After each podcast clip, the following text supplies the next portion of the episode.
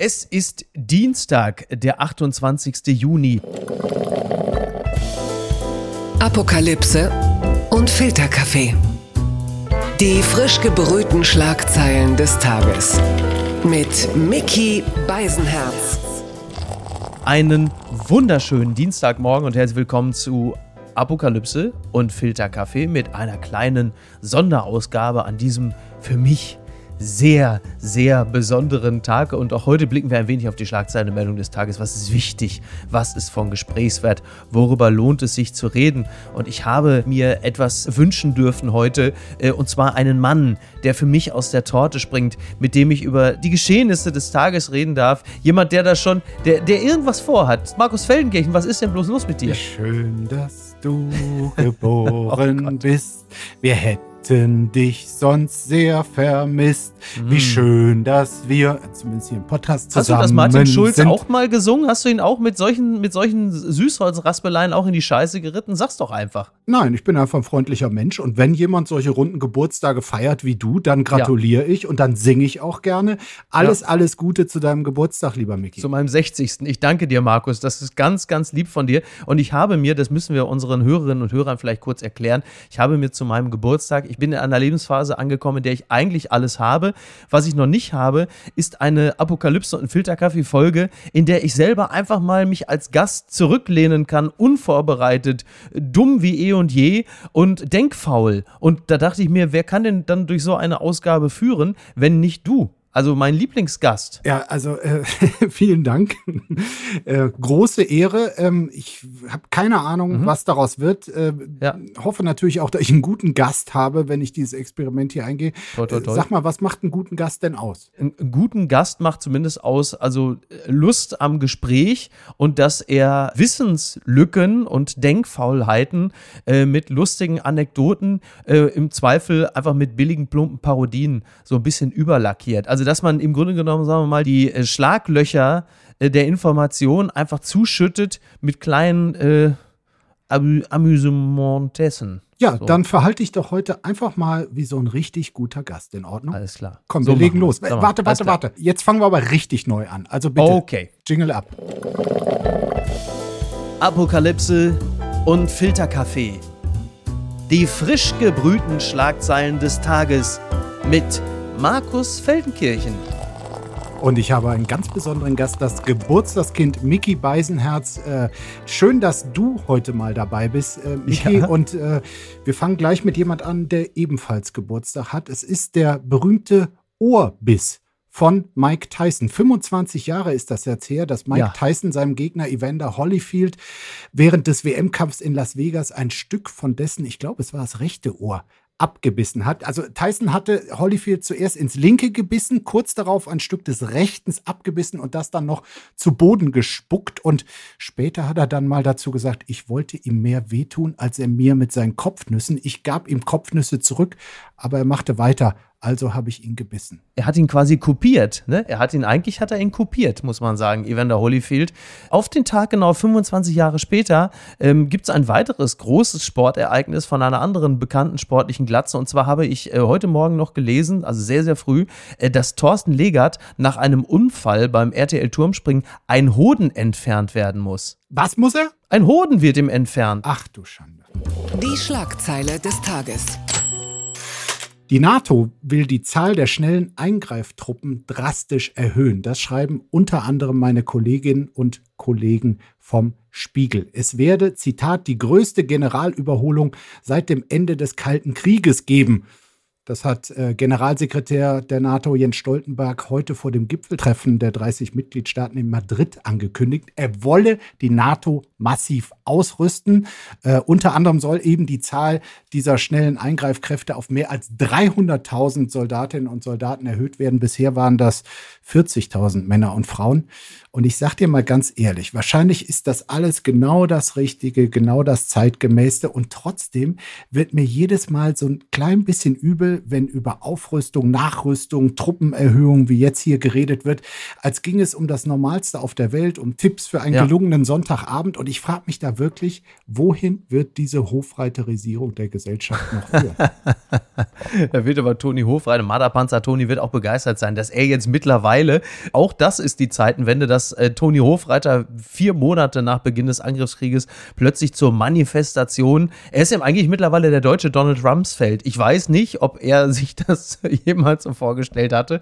Ja, ist interessant, ne? Also, dass du, dass du wirklich, wenn du die Welt als eine Art Kneipe siehst, dass einfach alle mittlerweile auf Steroiden sind und es nur noch darum geht, wer das breiteste Kreuz hat. Und das in einer Zeit, in der wir eigentlich ja gesellschaftlich und global vor ganz andere Herausforderungen gestellt sind und uns dann mal ganz eben in einem äh, Wimpernschlag der Geschichte, denn als das muss man diese Zeit ja am Ende hoffentlich trotzdem betrachten, wir uns so sehr auf Dinge konzentrieren, die eigentlich nicht unser Kernproblem sind, aber das ist offensichtlich so. Aber wie ist das bei dir? Bist du da einer, der so richtig so zeitgemäß schnell umschalten neue Normal umschalten konnte und kann oder und eben auch mal diese, diese 100 Milliarden Sondervermögen da für mhm. völlig selbstverständlich hält oder hinkst du auch manchmal ein bisschen hinterher? Na, ich hinke schon ein bisschen hinterher. Vor allen Dingen würde ich grundsätzlich immer für ein bisschen Milde werben für all jene, die insgesamt nicht so schnell hinterherkommen und vielleicht noch grundsätzlich auch einem anderen pazifistischen Grundnarrativ anhängen. Also nicht jeder, der äh, bei der Linkspartei ist oder von mir aus auch bei dem offenen Brief von Alice Schwarzer mitgemacht hat, ist, also nur weil jemand ein anderes Verständnis von Frieden hat und nicht für Waffen ist, ist er ja noch nicht automatisch ein schlechter Mensch. Das muss man ja einfach auch mal sagen. Ne? Das ist auf jeden Fall so klar, also die Dynamik des Ganzen kann einen schon mal ein wenig äh, verstören. Für mich ist das manchmal auch schwer greifbar. Zahlenmäßig ist es schwer zu erfassen. Was sind jetzt 100 Milliarden Sondervermögen? Gut, was, also was Sondervermögen definitiv nicht ist, ist äh, Vermögen. Also es ist halt einfach, es hat mit Vermögen ja einfach gar nichts zu tun. So viel weiß ich schon mal. Überhaupt nicht. Das ist so wie Bitcoin. Also sieht zahlenmäßig gut aus, aber es ist faktisch so ziemlich genau das Gegenteil von Vermögen. Aber es ist schon interessant, wie sehr jetzt halt einfach diese, diese ehemals hirntote NATO aufgebläht. Also ich glaube, nur der Bundestag wurde mehr aufgebläht in der letzten Zeit als die NATO. Und äh, wir hoffen, sie bringt zumindest ein bisschen mehr. Es sind halt einfach Gesten und Gebärden, die auf der anderen Seite äh, Putin in irgendeiner Form beeindrucken sollen. Gleichwohl ist ja immer noch das Thema in der Luft. Ist das jetzt die eine Sache, die Putin dazu bringt, den Atomknopf zu drücken? Ich habe seit zwei Wochen übrigens nichts mehr von der Atombombe gehört. Finde ich eigentlich ist auch mal angenehm. Ja, das ähm, können wir jetzt, glaube ich, die Uhr nachstellen. Das wird in den nächsten Tagen, wenn nicht gleich heute ja. an deinem Geburtstag äh, wieder kommen. Also wirklich, wie Wladimir Putin auf diesen Schritt der NATO reagiert, ja. das ist die große Frage. Ist das jetzt Teil eines neuen Wettrüstens oder Säbelrasselns, wie man es ja gerne nennt, einen Schritt zur weiteren Eskalation? Hier ist ja freies äh, Spekulieren sehr gewünscht, wie ich mir habe sagen lassen. Was glaubst du? Also erstmal grundsätzlich, ja, habe ich keine Lust, dass Wladimir Putin ausgerechnet an meinem Geburtstag die Atombombe zündet. Wobei, da muss man andererseits sagen, ähm, das ist ja dann doch ein bisschen effektiver als jetzt eine, ein Kuchen mit Wunderkerzen drauf, muss man auch sagen. Also ein schöner Atompilz, so am Ende eines herrlichen Geburtstags, dann soll das aber bitte machen, nachdem ich abends was essen war. So, das muss man einfach auch mal dazu sagen.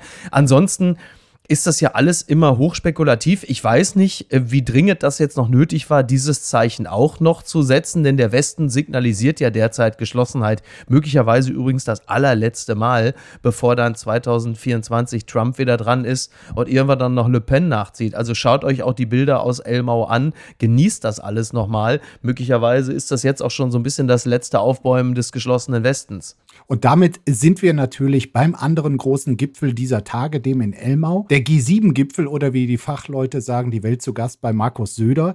Gestern war nun auch Volodymyr ja. Zelensky zu Gast, zugeschaltet per Video wie immer. Er hat dort um weitere Unterstützung für sein Land äh, jeglicher Art gebeten. Und nach einem Gespräch, da haben dann die G7, also die Staats- und Regierungschefs, eine Erklärung veröffentlicht, wonach den ukrainischen Staatshaus halt für dieses Jahr bis zu 28 Milliarden Euro bereitgestellt mhm. werden sollen. Ist das jetzt großzügig oder angesichts der Zerstörung, die man ja auch jeden Tag dort sieht, des unfassbaren Leids, den dieses Land irgendwie ähm, ertragen muss, ist dann doch was knausrig. Was hat der Wiederaufbaufonds fürs Ahrtal? Wie viel, wie viel Geld hat man da aufgewendet? Weißt du es? Ich habe da wirklich jetzt gerade keine Ahnung. Nein, ich weiß nicht, aber ich Damit kann mir nicht müsste man es vorstellen. vielleicht mal so Ja. abgleichen, aber ich, ich habe das Gefühl, also es wird auf jeden Fall nicht reichen, zumal das ja auch eine Zwischenlösung ist. Es wird ja noch so viel zerstört werden, also speziell wenn man bedenkt, das ist ja insofern ja auch ein, ein teuflisches Dilemma eigentlich. Also wenn Zelensky, wenn die Ukraine diesen Krieg gewinnen will, Schrägstrich in diesem Krieg möglichst lange bestehen will. Das ist ja, das könnte ja nach der Lesart anderer einem Sieg insofern gleichkommen, weil man dann irgendwann Putin an den Verhandlungstisch zwingt. Dann bedeutet es ja automatisch, du musst den Krieg vom platten Land zurück in die Städte tragen, weil nur da sich dieser Krieg aus ukrainischer Sicht gewinnen lässt. Das geht aber natürlich automatisch damit einher, dass die Städte, die man zurückerobert, faktisch dann einfach keine mehr sind. Unfassbare Zerstörung, ja. Wahnsinn. Und, und das ist natürlich die Krux an der ganzen Angelegenheit, denn du kannst halt auf dem flachen Land gegen Artillerie mit dem, was du hast, gar nicht bestehen. Ich fand einen Satz interessant. Und das war der Satz, wir werden die Ukraine unterstützen, solange wie es nötig ist. Und da ist halt immer die Frage, wer definiert das? Also ist es so lange, wie Zelensky sagt, Hilfe wird benötigt, oder ist es die G7 respektive Scholz, der sagt, so lange ist es nötig und jetzt nicht mehr? Was bedeutet das faktisch? Also ich hoffe, dass es die Version A ist, die ukrainische Regierung, aber bei Olaf Scholz, so habe ich zumindest noch so einen kleinen Restzweifel, ob er wirklich dasselbe meint. Also diese, dieses Rumgeeier um das, die Ukraine soll diesen Krieg gewinnen. Also je Ja. länger da nicht klare Aussagen kommen, desto mehr nährt er einfach den Verdacht, dass da noch etwas anderes mit gemeint ist. Und das finde ich einfach nicht klug aus seiner Sicht. Übrigens, äh, ich war ja ein bisschen, ein bisschen enttäuscht, dass Zelensky nicht in Glastonbury aufgetreten ist. Das riesen äh, Rockfestival in England. Dann stand plötzlich da so ein junges Mädchen auf der Bühne. Ihr Name war Greta Thunberg. Weißt du noch, wer das war? Ich glaube, da haben dann so zwei Leute geschrien. Die einen haben gesagt, Billie Eilish äh, hat auch schon besser gesungen. Die anderen haben geschrien, die soll erstmal nach Kiew fahren. Und dann kommt die plötzlich mit Klima um die Ecke. Klimawandel? Markus, weißt du noch, was das ist? Auch den Schuss der Zeit nicht gehört. Also das war, Unfassbar eigentlich, uns damit jetzt zu behelligen. Jetzt ist Krieg. das war vor der Hofreiterisierung, glaube ich. Übrigens, die Milliarden für die Ukraine, das war ja ähm, nur die jüngste Nachricht aus Elmau. Das schönste Bild, wahrscheinlich auch das meistdiskutierte, das gab es schon vorher und zwar von den Frauen, die angeblich das Damenprogramm geschwänzt Ja. haben, um mit Ex-Skiweltmeister Christian Neureuter ein bisschen Nordic Walking zu machen.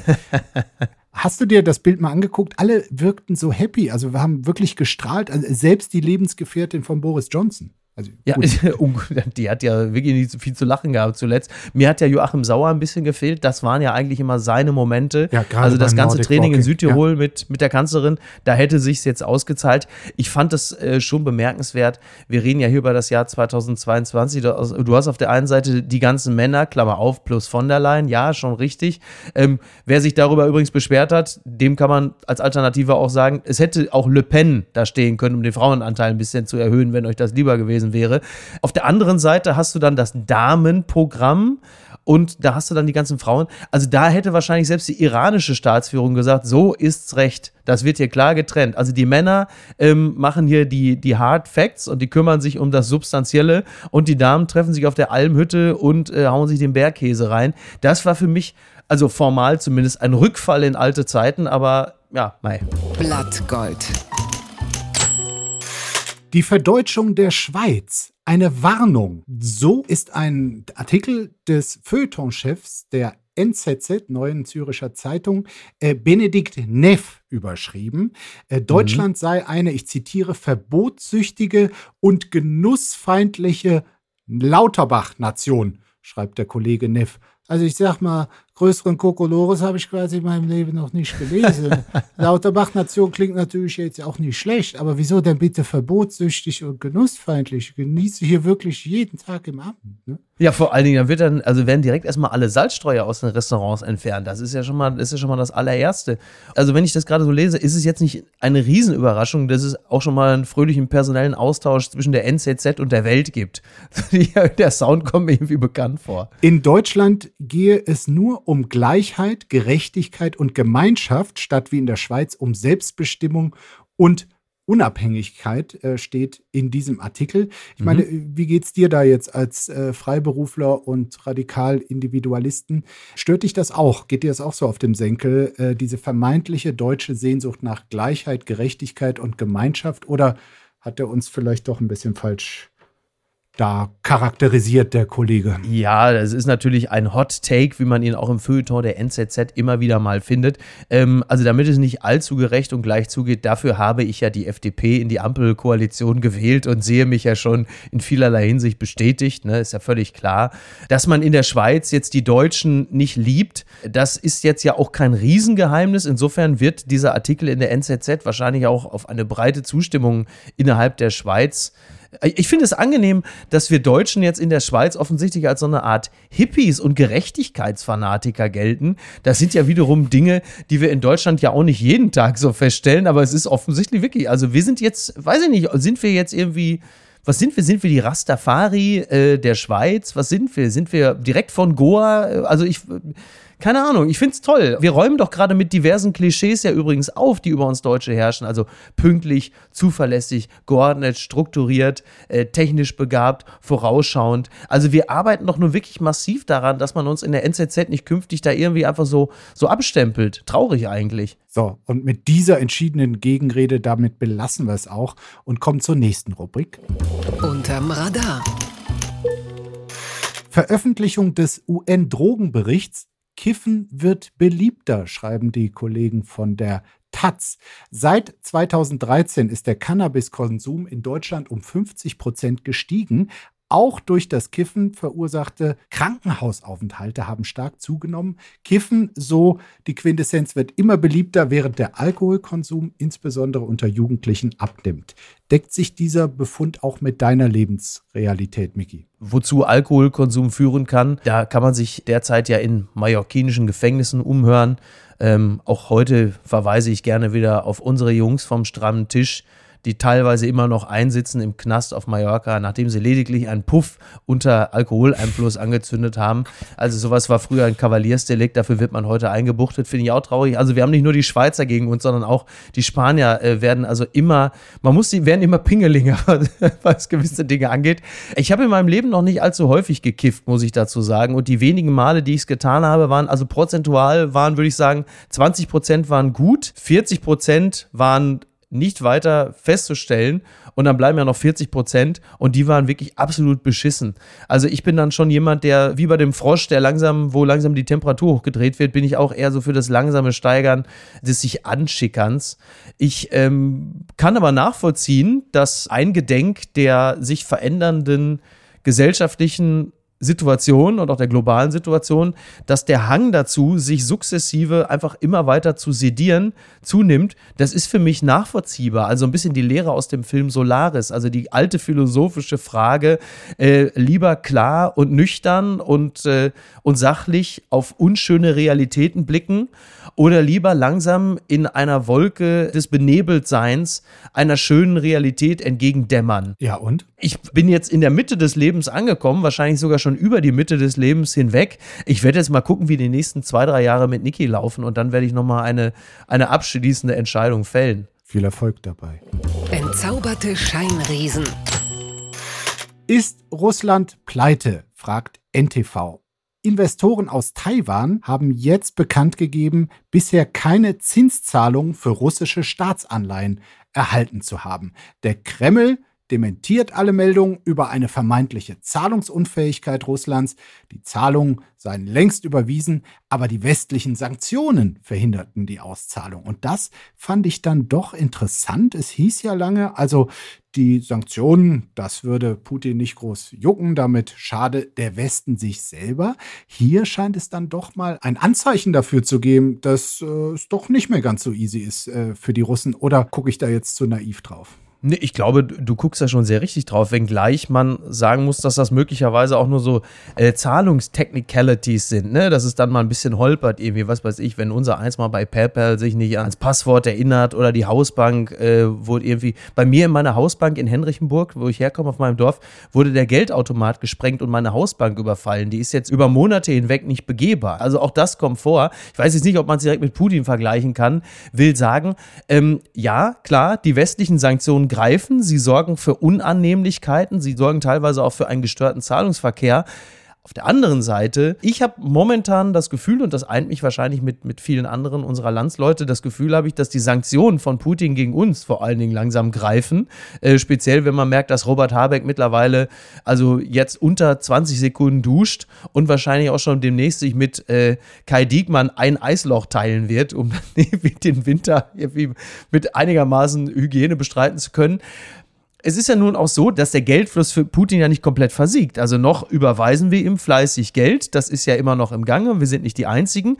Meine Sorge ist, beziehungsweise das, was ja auch passiert ist, dass das, was wir Putin nicht abnehmen, dass andere in die Bresche springen und sagen, ja, dann nehmen wir es. Beispielsweise Indien. Es gibt ja auch Situationen, in denen jetzt sich möglicherweise ein neuer Block ausformiert, sprich China, Russland und Indien, wo es uns, glaube ich, allen vorgraust, dass A, äh, nun alles andere als lupenreine Demokratien sind. Auf der anderen Seite, das natürlich ein unglaublich starker Block wäre. Es gibt auch noch andere Länder, beispielsweise Südafrika. Da gibt es natürlich ganz andere Blöcke, die sich bilden als Äquivalent zur G7. Und da wird dann auch wieder ordentlich Geld für Putin reinkommen. Also wenn Putin jetzt den Leuten, die er gerade vielleicht nicht ganz sauber bedienen kann, sagt, macht euch keine Sorgen, über kurz oder lang kommt die Kohle schon, dann liegt er damit wahrscheinlich noch nicht mal ganz falsch. Glaubst du, eines Tages wird dieser Krieg enden, weil die Sanktionen Russland zu sehr schaden?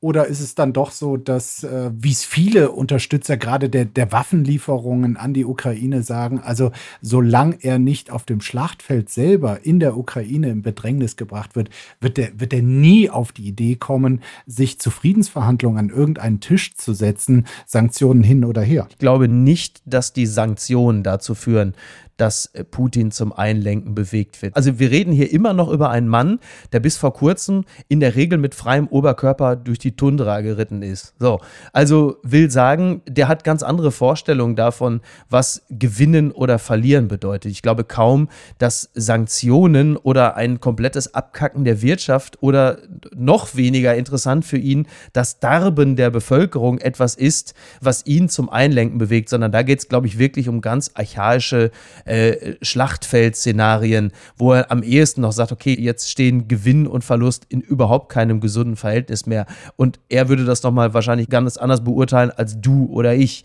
Aber ich glaube, dass es dann tatsächlich wirklich um Gewinne und Verluste auf dem Feld geht oder in den Städten oder auf dem Wasser oder wo auch immer sich das Ganze abspielt, aber nicht basierend äh, auf Sanktionen. Das kann ich mir nicht vorstellen. Und ich glaube übrigens auch, wenn es um die Bevölkerung geht, die man ja auch irgendwie, wie sagt man so schön, in Anführungsstrichen mitnehmen nehmen will, dann ist es natürlich für Putin deutlich einfacher, den Krieg aufrechtzuerhalten als für den Westen. Auch was unsere Leidensfähigkeit angeht, äh, siehe Energiekrise FF. Wie sagte äh, Richard David Precht letztens so schön, nicht alles, was er sagt, ist falsch. Ich finde sogar, dass sehr vieles, was er sagt, sehr klug und richtig ist. Äh, man hat dort in Russland eine andere Fairness-Erwartung.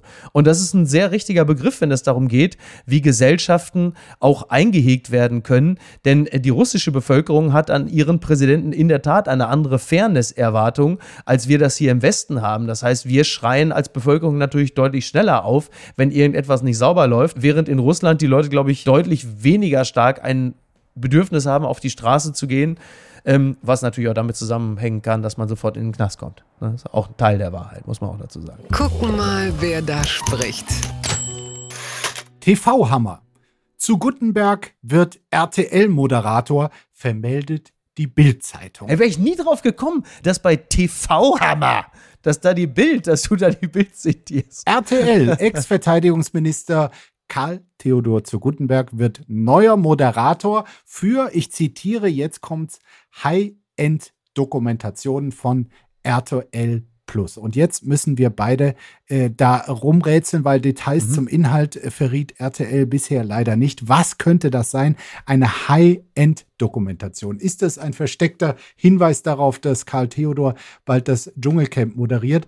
Oder Stimmt, das du hast ist recht. irgendwie auch eine High-End-Doku? Was glaubst du? Du hast doch da einen. Ey, du hast total recht. Wahrscheinlich ist es das. Daniel Hartwig wird einfach durch Karl Theo Gutenberg ersetzt. Das ist absolut richtig. In gewisser Hinsicht hat er dann ja, hat er dann ja auch da unten im Camp die Wehrpflicht wieder eingesetzt. Ne? Ist ja dann in dem Fall ist ja auch so eine Art Landesverteidigung, was da passiert. Oder Zivildienst. Ne? Er war es ja, der sie ausgesetzt hat, genau. Da könnte er sich jetzt, also so mal von jetzt auf gleich. Eigentlich genial von RTL. Das haben sie ja mit ganz anderen Leuten ja auch schon gemacht. Sie ködern die mit äh, seriöser Information und kurze Zeit später bist du Murmelpromi. Also es kann schon, also ich will da jetzt Karl Theo Gutenberg jetzt überhaupt nicht die Laune verderben oder so, aber du startest jetzt mit einer High-End-Doku und ein halbes Jahr später fehlt dir ein Hoden nach dem Turmspringen. Ne? Also das ist einfach wahnsinnig schnell passiert. Da kann man wirklich, da kann ich nur vorwarnen. Also das ist ganz gefährlich. Aber was, ja, was kann da kommen, Markus? Hau raus. Also was, was erwartest du? Gerade du bist ja jemand, der äh, schon ganz andere Leute mit High-End-Dokumentationen in die Scheiße geritten hat. Ne? Muss man einfach auch mal so sagen. Da musst du auch selbstkritisch mal durchaus drauf blicken. Was hätten die Leute werden können, wenn du sie nicht begleitet hättest? Ne? Bundeskanzler vielleicht, ja. Oh, ich dachte, du wärst längst tot. Austrittsrekord im Erzbistum Köln. Theologe spricht vom Wölki-Tsunami, schreibt der Kölner Stadtanzeiger. Ja, also es ist. Ach so, der Stadtanzeiger, ja, das wäre der Express. Nein, der Stadtanzeiger, der hat's also super auf den Punkt gebracht und es ist wirklich traurig für alle Katholiken, für alle Christen. Erstmals gibt es mehr Nichtchristen als Christen in Deutschland. Das liegt äh, an den massiven Kirchenaustritten. Und Mhm. 360.000 dieser Austritte gehen auf die katholische Kirche zurück und davon ganz, ganz viele natürlich auf das Erzbistum Köln. Wirklich die Ungeheuerlichkeiten, äh, wie äh, Kardinal Wölki wirklich keinerlei Interesse an irgendeiner Aufklärung der Missbrauchsskandale hatte. Und trotzdem, also ich bin nun mal getauft, Katholik, bin bis heute nicht Mhm. ausgetreten. Irgendwie tut einem das Schicksal des Vereins auch in der Seele weh. Wie ist es dir? Bis zum gewissen Grad gehe ich ja komplett mit. Ich bin ja nach wie vor immer noch nicht ausgetreten. Also aus einem Akt purer äh, Faulheit, Verwaltungsangst und äh, vielleicht 2% Aberglauben.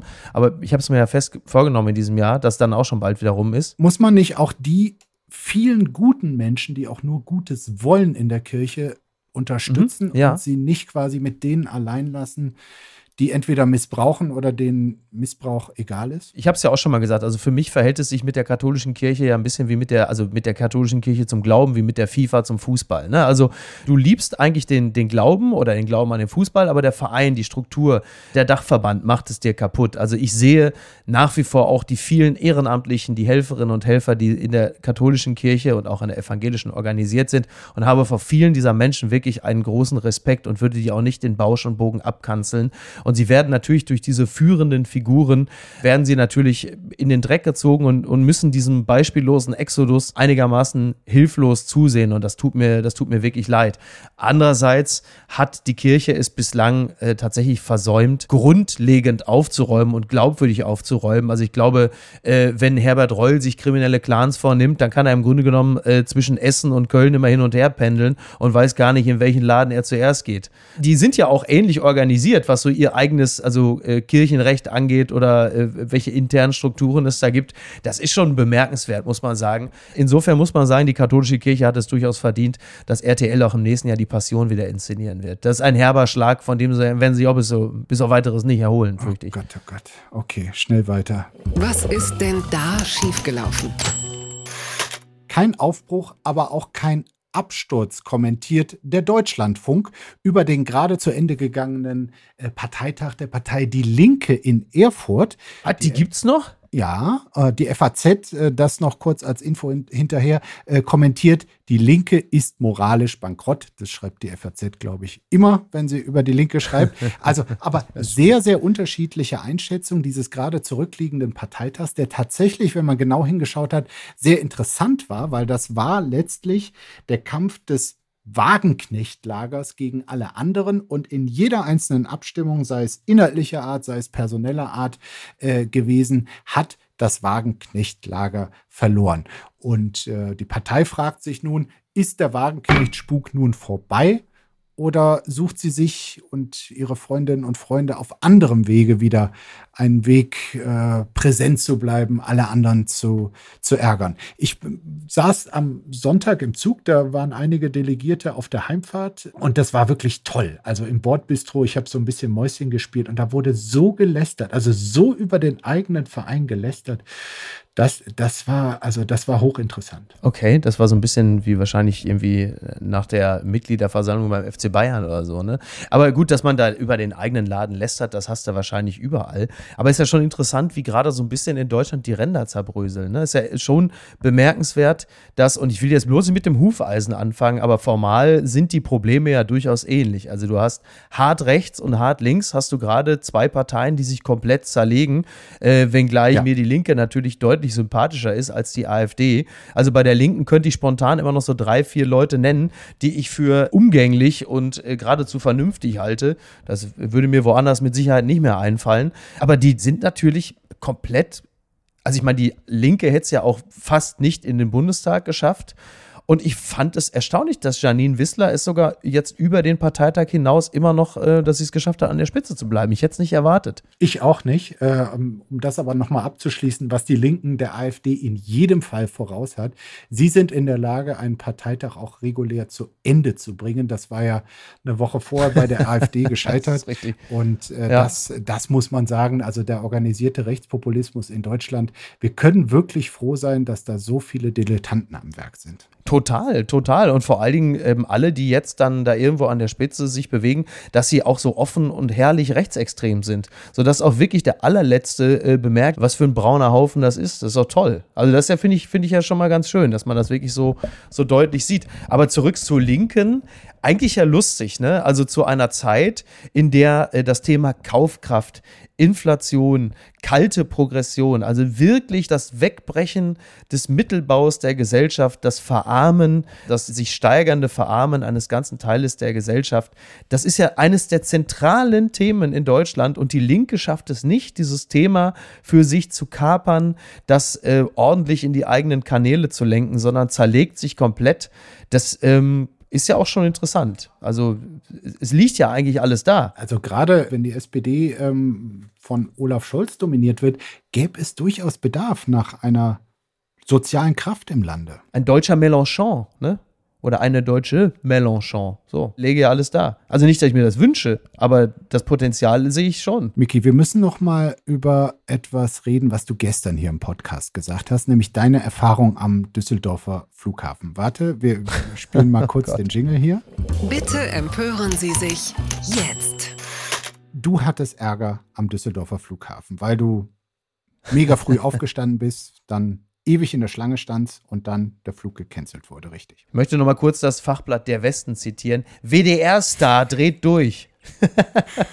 Dabei bist du nicht durchgedreht, ne? Nein, ich war wirklich entspannt. Du warst richtig entspannt, ja. Darum geht es mir auch gar nicht. Ach so. Ähm, ich dachte, dich interessiert mein persönliches Schicksal und mein ja, Leiden. Aber das scheint dir ja alles egal zu sein. Mal mehr, mal weniger. Mitleid habe ich da jedenfalls nicht. Also ich, es ist ja wirklich an allen Ecken und Enden gerade so. Nicht nur an Flughäfen, überall da, wo es um Service mhm. geht, im Hotel, in der Gastronomie etc. Leute haben in der Corona-Zeit gemerkt, dass der Job, den sie bis dahin hatten, dass da doch irgendwas mit faul war. Und jetzt kommen mhm. sie nicht wieder in diese Jobs, äh, nicht für diese Bezahlung, nicht für diese Arbeitsumstände. Und ich glaube, es wird gerade jetzt vielen Menschen bewusst, damit meine ich nicht nur dich, auch ganz viele mhm. andere, dass wir eine wirklich ich würde mal sagen, fast auf Ausbeutung fußende Wohlstandsgesellschaft sind, mhm. äh, die ja. lange wirklich auf unwürdiger Bezahlung und eben Behandlung vieler unterprivilegierter fußte. Und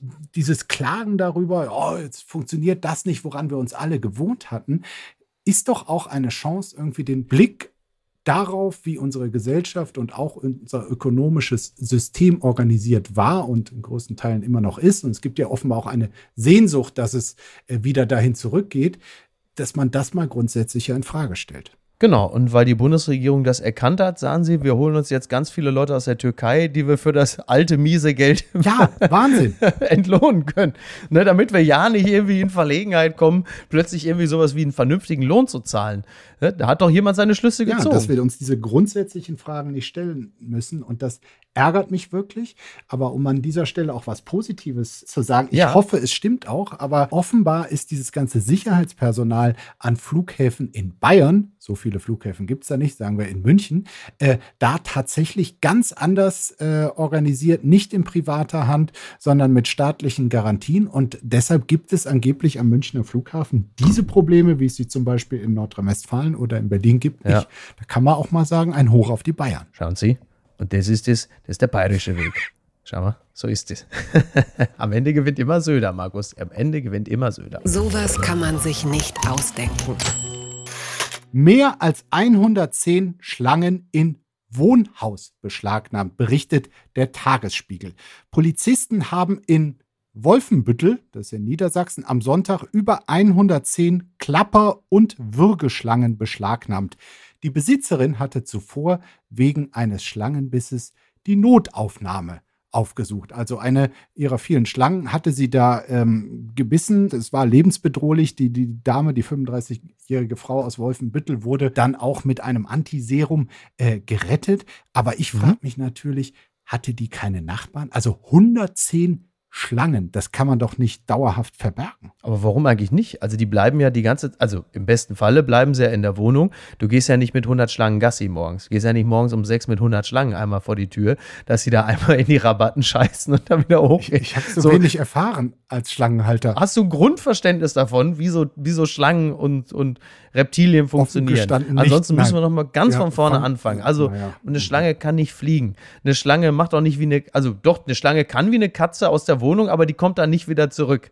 Ne? Die kannst du einfach im Terrarium halten, das geht. Ich habe ja für meinen Teil sowieso, also die Schlangen in Wolfenbüttel, gut und schön. Ich habe mehr Angst vor den Schlangen am Flughafen in zum Beispiel Düsseldorf oder so. Das muss man auch dazu sagen. Es gab ja unter anderem auch in deinem Spiegel letztens auch nochmal einen schönen Bericht darüber, wie viele von diesen Reptilien und Vogelspinnen und was nicht alles ähm, illegal so die Besitzer wechseln. Also da gibt es ja eine riesige Das, Schattenindustrie. das ist ein riesiger Markt, ja. Mhm. Also du brauchst im Grunde genommen in, in größeren Plattenbauten brauchst du nicht nur einen Hausmeister, sondern auch einen eigenen Dr. Bob. Also du hast im Grunde genommen unten zwei Büros. Dann sagst du, entweder sagst du, hier, pass mal auf, wo ist der Jürgen? Ich brauche nochmal den Schlüssel für, was weiß ich, 113b. Und dann sagst du, und ich brauche nochmal kurz Dr. Bob. Äh, da oben ist gerade einer von der Boa Constrictor äh, quasi Wobei, da kann Dr. Bob auch nicht mehr helfen. Wenn so eine Boa mal richtig zugezogen hat, das ist im Grunde genommen, als nimmt Ralf Möller dich in den Schwitzkasten, dann ist auch vorbei. Muss man auch sagen. Was ich noch interessant fand, diese Frau hat der äh, Polizei, die wurde dann vernommen und hat dann erstmal erzählt, sie habe 70 bis 80 Schlangen. Äh, später haben die dann halt nachgeschaut und nachgezählt und da kamen dann 110. Glaubst du, sie dachte irgendwie 70 bis 80, das ist ja noch so im allgemein tolerierten Bereich, Moderat. genau. Und so und erst ab 100 wird es halt problematisch. Ich denke, das hat sie angenommen. Ne? Die hat gesagt, wenn ich jetzt irgendwie sage 70, 80, dann halten die mich für absolut normal. Ne? So, das ist ja wie wenn du sagst, ich habe zwei Golden Retriever. Klingt ja auch nochmal anders, als wenn du sagst, irgendwie, ich habe 23 Labradore. Und das wird bei ihr wahrscheinlich auch so gewesen sein, dass sie dachte, also bei 70, 80, da sagen sie ja klar kein Thema, also wir gehen jetzt mal einen Kaffee trinken, aber bei 110, da sagen sie, ticken ja wohl nicht mehr richtig. So. Und dann kommen ja auch noch die drei Komodo-Warane dazu. Ne? Die hat sie auch gar nicht erwähnt. Habe ich das mal erzählt, dass der ehemalige Ehemann von Sharon Stone, die hat mal mit Phil Bronstein, ihrem ehemaligen Mann, im Zoo, ich glaube San Diego oder Los Angeles, so eine Privatführung gekriegt durch das Gehege eines Komodo-Warans. Und dann hatte Phil Bronstein hatte so weiße Sneakers an und die Komodo-Warane, immerhin drei Meter groß, äh, die werden sonst mit Ratten gefüttert, mit weißen. Und dann hat der Komodo-Varan den Sneaker gesehen und hat gedacht, ach guck mal, eine schöne Ratte, da mache ich mal so einen Probebiss. Und jetzt hat ja der Komodo-Varan giftigen Speichel und die Opfer des Komodo-Varans verenden ja an einer Sepsis über Tage hinweg, bis der Komodo-Varan irgendwann sagt, so, jetzt habe ich hier schönes Beef Jerky liegen, jetzt kann ich mal langsam dabei gehen. Und äh, das ist zum Beispiel auch der Grund, warum ARD-Sportmoderatoren äh, nie mit Komodo-Varan zusammen Sendungen machen dürfen. Also ich muss sagen, seitdem du Gast bist, blühst du ja so Ja. richtig auf. Also was, was du hier alles äh, äh, Ja. runterratterst, ich bin beeindruckt. Ich wünsche dir heute zu deinem Ehrentage ganz, ganz viele Geschenke, also Reptilien, Schlangen, alles, was du dir wünschst, ähm, damit es ein, ein, ein schönes neues Lebensjahr wird. Ich habe aber auch noch was für dich. Und was schreibt eigentlich die Bild? ah, Post von Wagner, okay. Lieber Markus Feldenkirchen, na, haben Sie Ihren Pinsel schon ausgepackt? Die Farben schon angerührt? Wer ist der Nächste, der sich treu dumm vor Ihrer Staffelei drapiert? Sie sind ein moderner Da Vinci, ein Rembrandt, ein Bob Ross. Die Mächtigen erliegen ihrem Lockruf. Sie sind Journalist, Buchautor, Rheinländer, ein Toastrindenabschneider mit dem Diamantauge. Mit ihrer jovialen Art will sie jeder Gipfelstürmer zum Sherpa haben. Ein Schatten, der Ikarus auf dem Wege zur Sonne begleitet. Doch das Schmelzen der wechselnden Flügel können nur sie sehen. Ein Chronist als Verführer. Wer in ihre treuen Augen blickt, der zweifelt nicht, der fliegt nicht zu hoch. Wimpern einladend wie die Markisen von der Paris-Bar. Ein Blick unschuldig wie Pater Ralph. Dornvögel, wo eben noch Falken waren. Aus Adlern werden Zaunkönige.